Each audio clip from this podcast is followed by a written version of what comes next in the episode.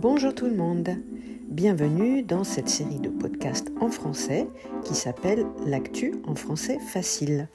Je m'appelle Lydia et chaque semaine je publie un podcast à propos d'un ou plusieurs sujets d'actualité en utilisant du vocabulaire simple afin de vous aider à progresser en français et être capable de parler de sujets du quotidien. C'est parti pour le septième épisode de l'actu en français facile.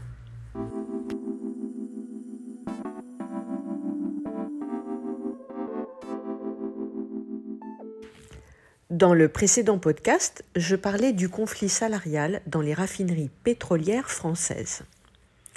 En début de semaine, la direction du groupe Total Énergie a affirmé dans un communiqué que les salariés actuellement en grève gagnaient en moyenne 5 000 euros par mois. Ce montant a aussitôt été contesté par les grévistes qui se sont mis à partager leurs fiches de paye sur Twitter avec le mot-clé Balance ton salaire pour démontrer que ce n'était pas le cas.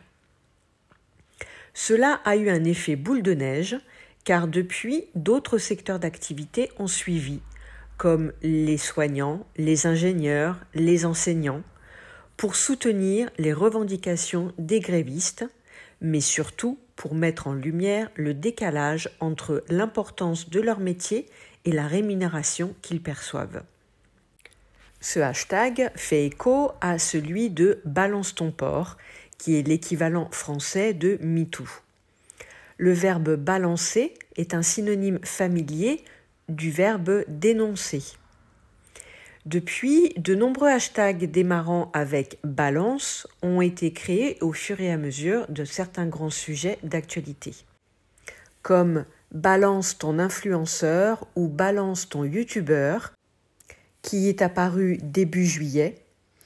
Ce hashtag a pour but de regrouper des témoignages d'internautes qui auraient vécu des comportements déplacés de la part d'influenceurs ou de youtubeurs.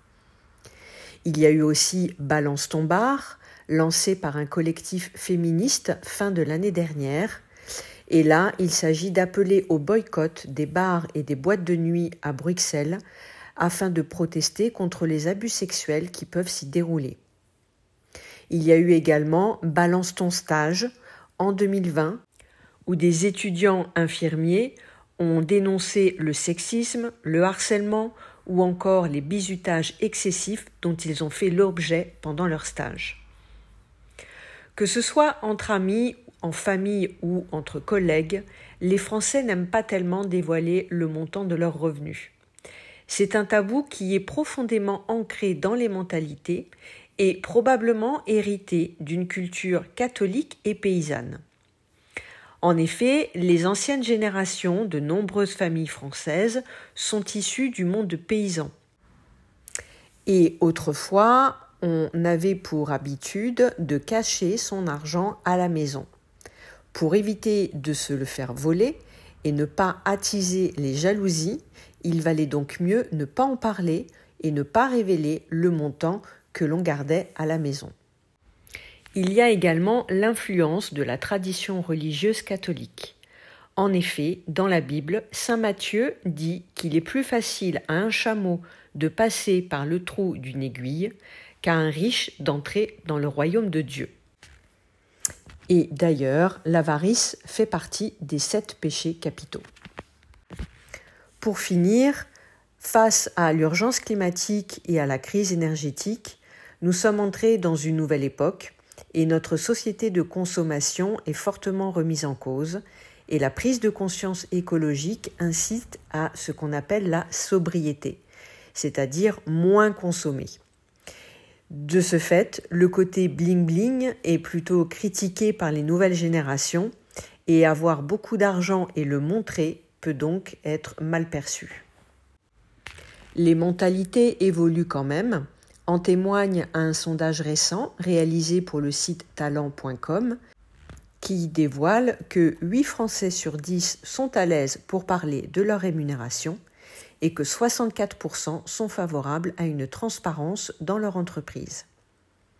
Communiquer ouvertement sur les salaires peut permettre de lutter contre les inégalités, car cela permet de prendre conscience de ce qui se pratique et éventuellement de mettre en place des actions pour remédier aux inégalités, notamment entre les femmes et les hommes.